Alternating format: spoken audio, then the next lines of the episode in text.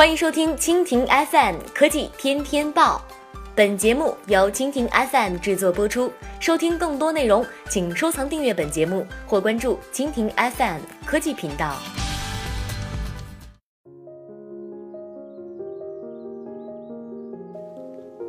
海外播报：可惜了，Windows 手机将在2021年彻底消失。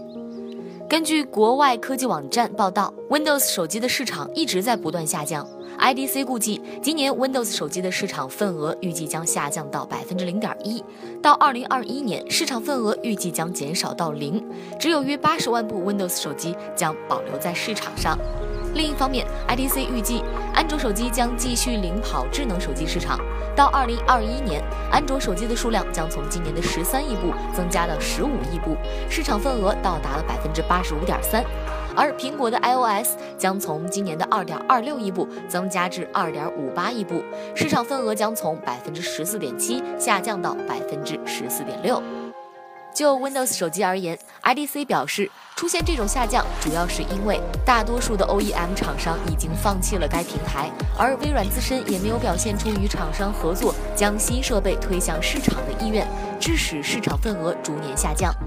IDC 表示，由于许多 OEM 手机厂商已经放弃了该平台，Windows 手机面临的处境非常尴尬。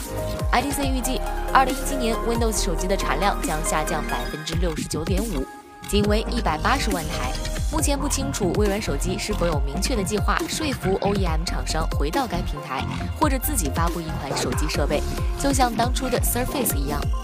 据称，微软将会在二零一七年的秋天或者二零一八年发布一款 Surface Phone 设备，但是目前为止还没有任何官方消息。